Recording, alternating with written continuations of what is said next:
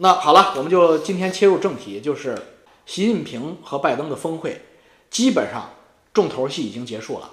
APEC 会场上那不是重头戏，那是走个过场。习近平这次来访拜登，一个重要的前提条件就是必须跟拜登在所有的人见面之前有四个小时的一对一的闭门会。老王一再说“地球节点”，地球节点指的也是这个会，因为这个会没有任何其他的国家的领导人能参与。这个会是地球上两个超级大国，唯二的两个超级大国之间的领导人一对一的坐在小黑屋里边开的，可以说些自己体己话的会。这他妈会太重要了。结束了啊，出来了，两个人出来之后，在小花园里走了走，呃，然后呢，呃，各自开了开记者招招待会，这事儿就完了。这个整个的过程，老王一直在精确的关注。在全身心的投入这个闭门会呢，真的是出殡之旅的热脸贴冷屁股之会。这是老王对老习见拜登的这次习拜闭门会的定位，出殡之旅的受辱之会。怎么叫受辱之会呢？是老王一家之言啊，别的人可能说的跟我不一样。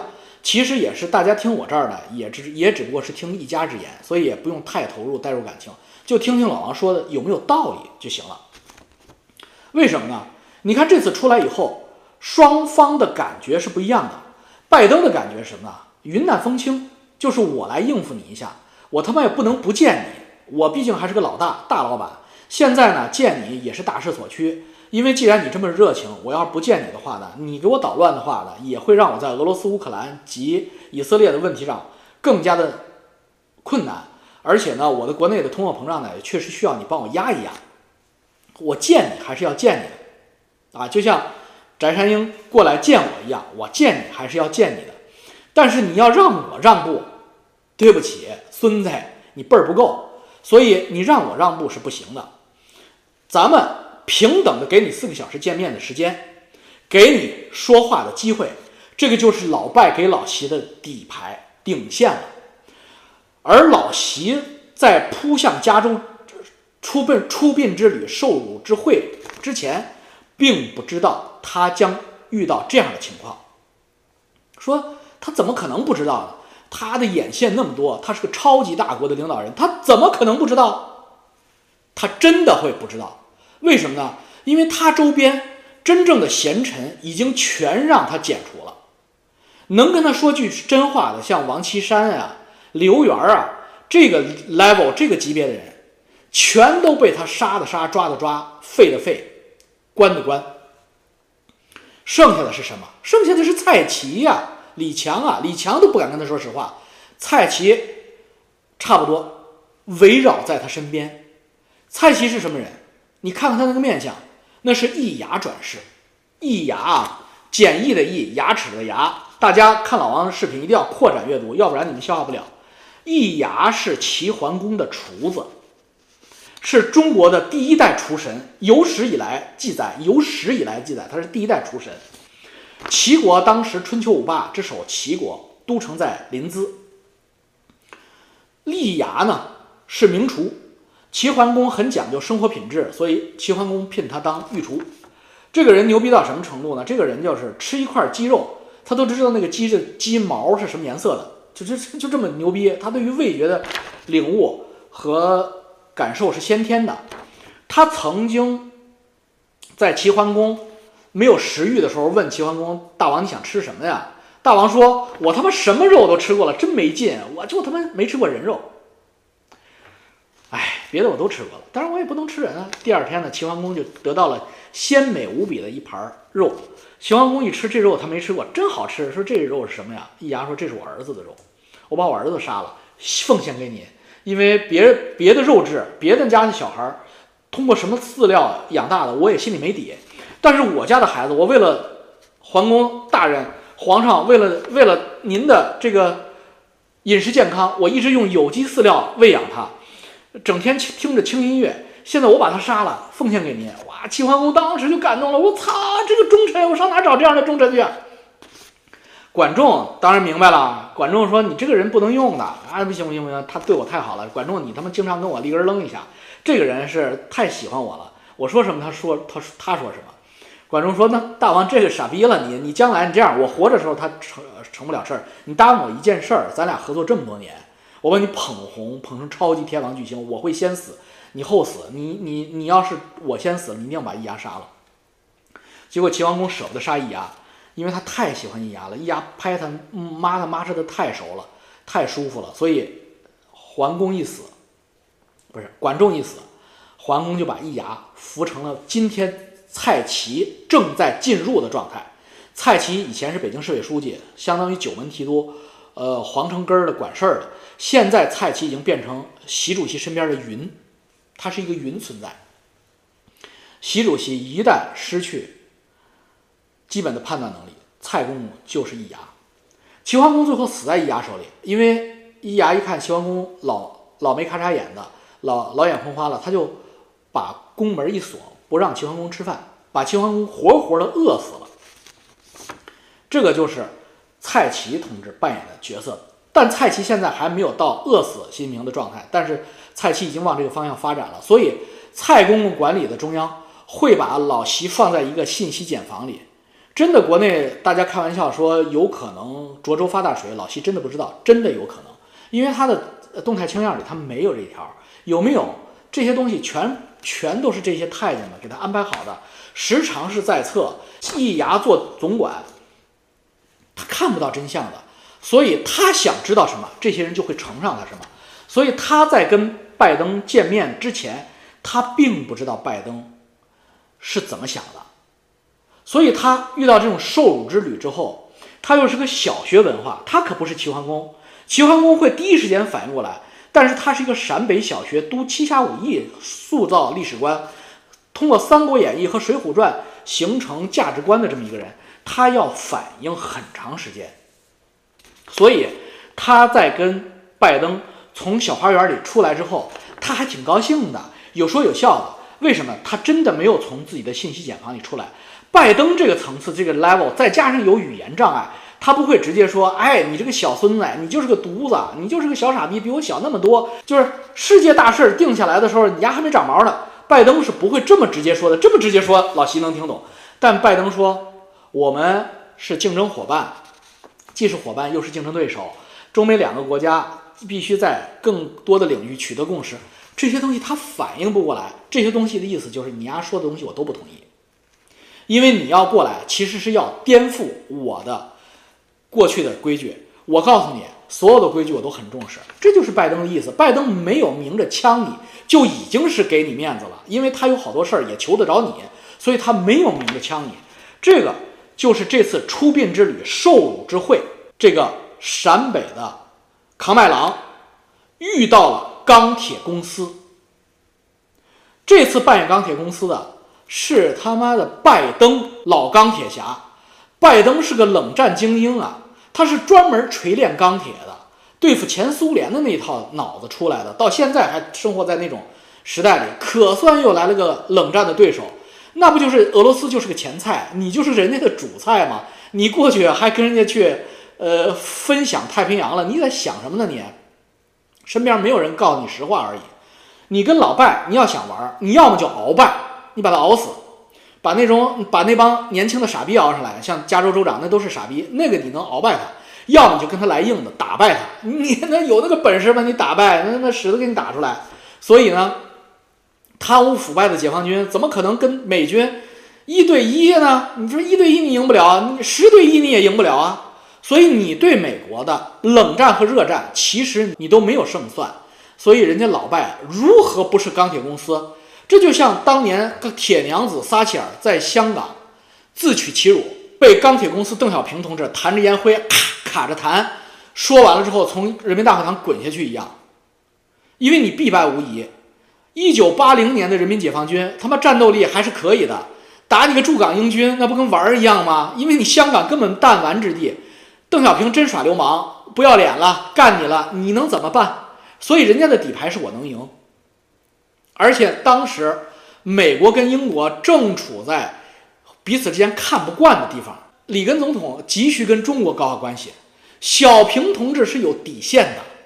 从大事时与势都在大署名 都在共产党一边呀。美国要跟小平搞好关系，干苏联，他妈的搞你一个他妈香港，我就是越雷池一步，美国也会睁只眼闭只眼，劝双方和，但足以让你没面子，因为按着合同就是他妈九十九年，你还能说个啥？我不打，我不打港岛行不行？我占九龙行不行？占九龙你不一样不行吗？你不一样他妈的肝脑涂地，呃，颜面扫地吗？你试图从阿根廷拿到的帝国的唯一的一点残威，在他妈的中国对香港的大军压境下，不是鸡飞蛋打，狗鸡巴不是，而且当时撒切尔夫人在国内日子也不好过呀。所以，铁娘子是必须融化。习近平这次在美国碰到拜登，就这么下场。其实老习应该马上没身坐飞机就回国，这就对了。但是他又做不到，因为他在信息茧房里，他还沉浸在蔡公公给他制造的和平云和美国投降了的云，东升西降的云里，还得反应一段时间。那本身呢，老拜出来之后，开完会出来之后就骂他是独裁者，这个还这个盖就是这家伙在统治一个共产党的国家，这个系统跟我们完全不一样，他当然是独裁者，没事就走。你就这一个细节，你就知道老拜根本就没把他当回事儿。如果真的是求着他要下跪的话，老拜就说再老年痴呆出来也不会说这句话的。他跟泽连斯基怎么不说这句话呀？对不对？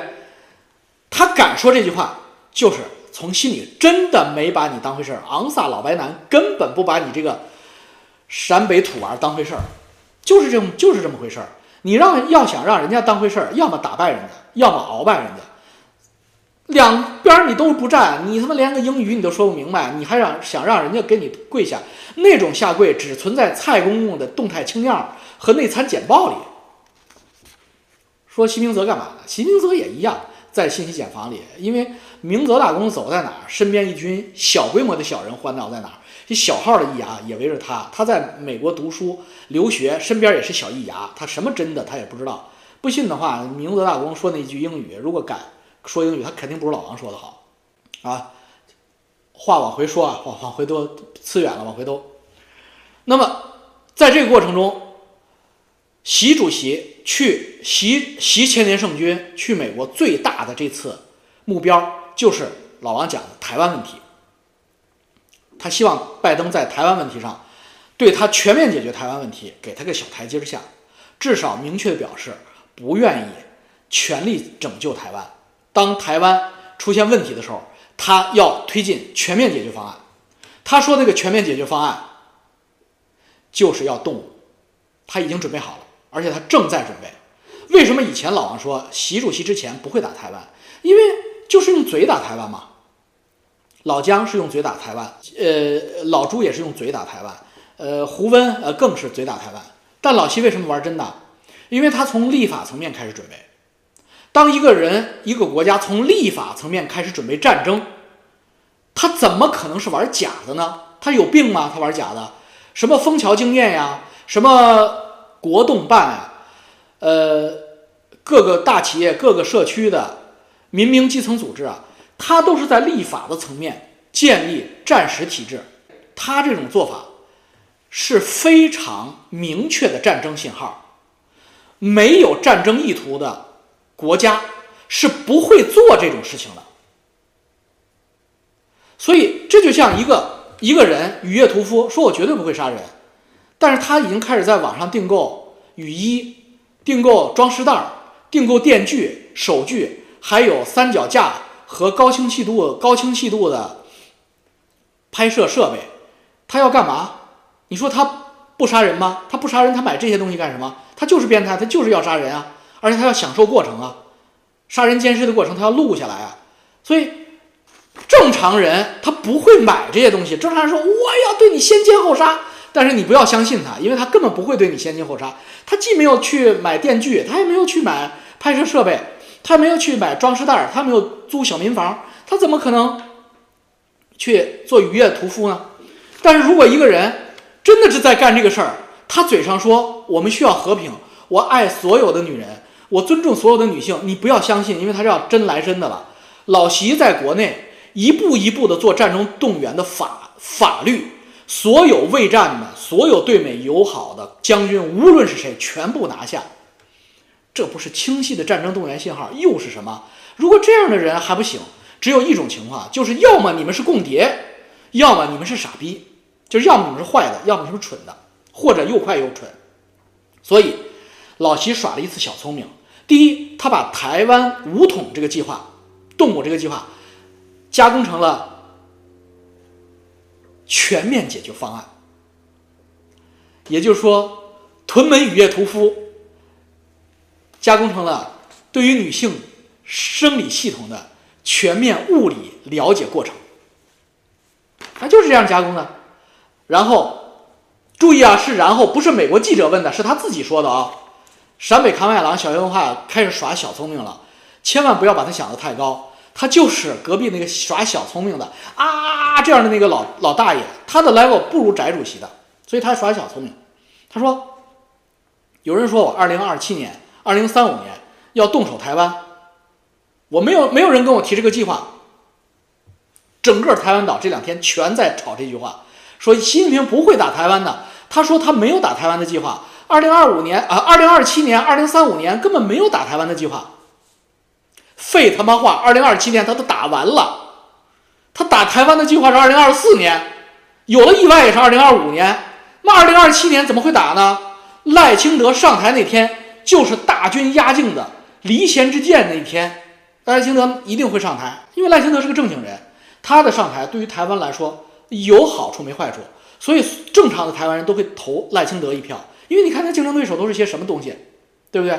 所以赖清德只要上台，共产党这边就会对于和平统一台湾彻底失去信心，因为彻底绝望了，不可能了。因为赖清德只要再待个五年十年的，那之后的台湾人，主流台湾人个个都是台湾人，所以没有中国人了，不会再有中国人。所以他就一定要上剑去上弦，而早打台湾比晚打台湾对他有利。为什么晚打台湾？二零二七年之后反而不能打台湾？为什么老习一定要说二零二七年之后我没有这个计划？就是因为我党目前的体制正由和平贸易体系、G two 体系、全球化经济转向战时体系。这个转移的过程需要一到两年，他已经做了一年的准备了，所以实际上他的时间基本上已经准备的差不多了。而且，一旦向战时体系转型，他的财政无法支撑过久的时间。就是你看老毛的时机，老毛的世界，毛泽东世界，它是个典型的战时体系，他把人员和工厂都疏散在了第三线，钢铁公司要开到攀枝花去。军工厂要挪到重庆去、贵州去，飞机制造厂要挪到贵州山沟里边去。这个对于经济来说是完全不可不可取、不合理的，是自杀行为。因为你的钢铁厂必须这样建在上海，必须在建在鞍山，要么离矿脉近，要么离交通枢纽近，这样才是全球经济竞争力的一环，你的成本才能降降下来。你的人才才能过来，你的货物才能出去，你的利润才能回来。你把钢铁厂开到攀枝花，你把坦克厂开到大山里边，你人人才不会去，不愿意去，货也出不来。那你这种体制毕竟是个全民挨饿的体制，也就是说，龙骑兵是打仗的，张献忠我就撒手不管，都给你们看住了就得了。枫桥经验民兵。基干民兵拿着枪站在村口，老他妈有面子了，因为基干民兵能吃着饭，剩下的老百姓你饿死他都不让你出来，这就是中国人的恶的一面，他没有同理心和同情心。老毛看得清清楚楚，中国人是一群废拉洼地人渣，没有宗教信仰，自私到了极点。他只要把地主打掉了，凝结核打掉了，每个人都是只顾自己的人。现在的中国也是一样的。只要有基干民兵，只要枫桥红胳膊箍老太太、老头有枪，这就是他们以后会有枪的。有枪有电击器，你就出不了村儿。你饿死跳楼都没有信号让你上到网上去。所以他转移到这种战时体制，他撑的时间不会太长，因为他也知道这样的体制一代之后必然分崩离析。老毛是打江山的皇上，他都他都撑不到两代人。老习何德何能能撑三代人、两代人呢？他撑不住，怎么办？一方面把小学生洗成傻逼，洗成粉红，建立他的基本盘，簇拥习明泽接班。另外一个另外一个手段就是在老习死之前，二零三五年之前，一定要把所有的麻烦，包括台湾解决掉。真正在中国核心圈子混的，一定知道老王说的这句话不是假的。老习走在哪，身边的人都知道，是把二零三五做一个时间节点挂在嘴上的。这次在美国，老习是脱稿了，脱口而出二零二七、二零三五，这是两个时间节点。二零三五是老习把自己的权利移交给明泽大公的那一天，或者某个王子的那一天。二零三五，就是老习二零三五退休，二零二七是什么？二零二七是解决台湾的最后时间，最后时间就是二零二七，我就把台湾特首全部搞定了，就像今天香港国安法一样，我他妈可以去台湾随便剪彩，随便想干什么干什么了。台湾课本都换了，这是二零二七他脑子里的计划，所以他说我武统台湾的计划，我进攻台湾、侵略台湾的计划，没有二零二七和二零三五的计划。这是这个道理，根本不是说我不打了，而是那时候我打完了。但是你们看看，真正相信他这句话的人，居然是台湾人。台湾全岛的媒体都在热炒，哈哈，我们安全了。你们安全个屁！华尔街和 A 股过两天就会告诉你们，你们不安全。因为老习反应再慢，他拿到的实惠他拿不到，因为拜登并不答应他台湾的事儿，所以他回去之后。他一定只能按 Plan B 走，Plan A 没有了啊！中美共治、二次改革开放没有了。我老王现在可以告诉大家，没有了。呃，旧金山那次企业家峰会，先知先觉的马斯克都已经不吃饭了，给个面子。为什么？上海还有个工厂还没撤出来呢，给给面子，握握手，寒暄两句，碰一下鸡尾酒，走了，不吃饭了。小扎压根儿就没来，因为小扎连个工厂都没有，所以。中美两国的工商巨头们是春江水暖鸭先知，老王是前工商巨头的身边的羽毛，身边的鳞片也感觉到了寒意。中美两国的商业合作、商业共谋，就像夫妻，夫妻的感情是建立在信任和信心基础之上。一旦你老婆在外边偷汉，被你看见了。你可能要面儿，因为你是特要面儿的名流，但是你的心一定不会再跟他在一条床，在一在一张床上了。这就是破镜无法重圆的道理。啪，摔碎了一个碗，最好的举碗匠也把它举不成原样。所以中美关系没有信心了，没有信心，重塑信心，就这种状态是根本做不到的。如何重塑信心啊？重塑信心要一到两代人的时间呀，甚至两代人之后都重塑不了。你看看日本就知道了嘛。日本和美国之间的信心是用了两代人的时间才弥合到一半半吧，一半半啊。之前日本和美国是敌人，啪，整个打碎了，二战彻底打碎。美国住在那儿，军队就在东京机场旁边。到现在，美国和日本的信心都没有完全重组起来，两代人。所以，中国袭上来之后，打碎中美两国共治的 G2 模式，一脚把油门踩到了俄罗斯干乌克兰。我都知道俄罗斯的无人机和北朝鲜的炮弹是中国的，那么拜登能不知道吗？那拜登怎么着也比我强啊，对不对？拜登在中国那些特务，还不如我在深圳那些无人机工厂的他妈小老板朋友，呃，核心吗？人家为什么不说破呢？就是老婆跟别人睡了嘛，他太要面儿了，呃，不说破了。但是这次呢，也点你了，说中国和俄罗斯的军事和他妈的这个交流必须要停止，全面停止。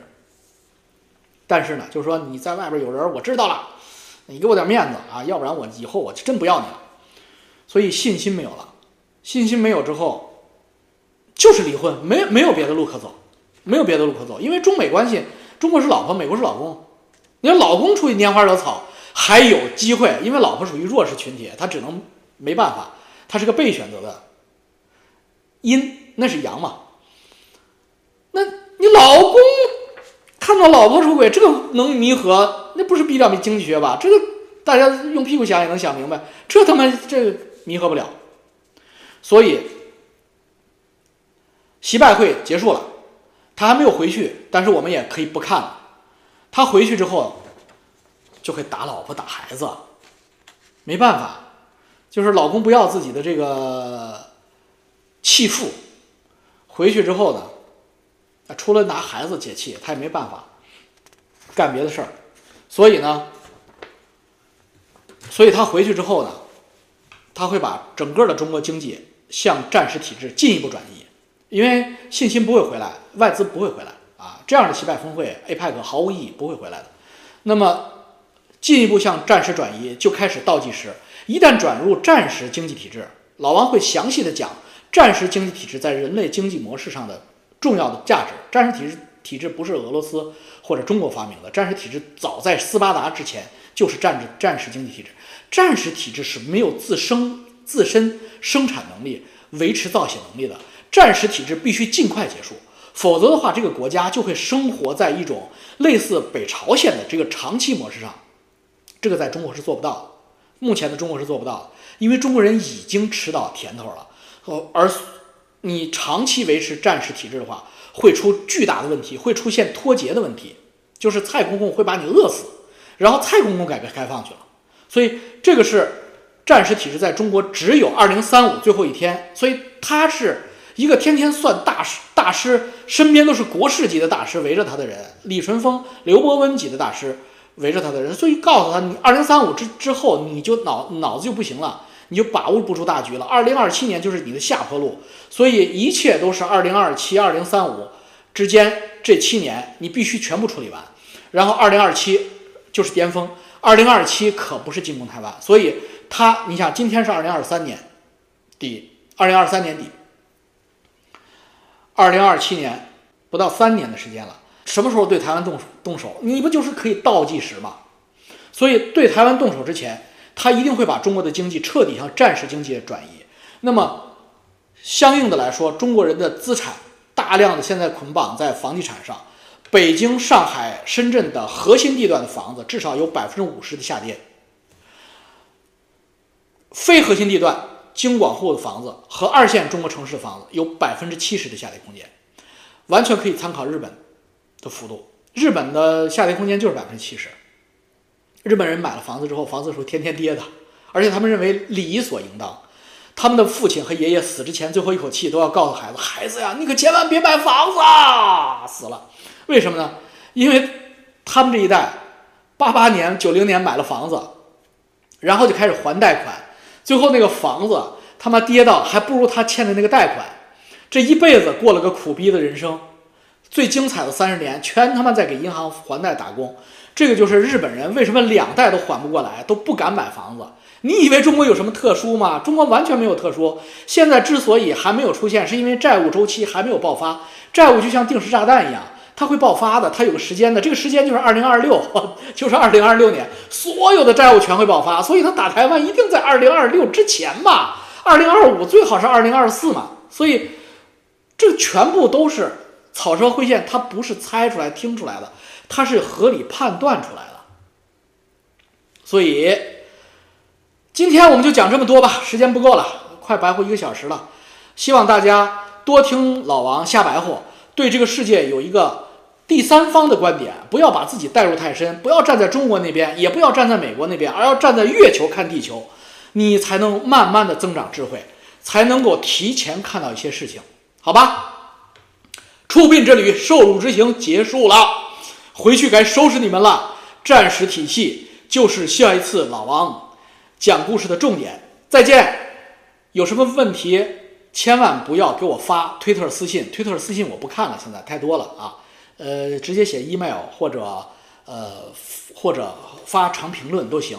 但是如果你们是翻墙过来的，你们要把你们的服务器挂在美国，你们才能发评论。如果你们发挂在香港，你们发不出评论来。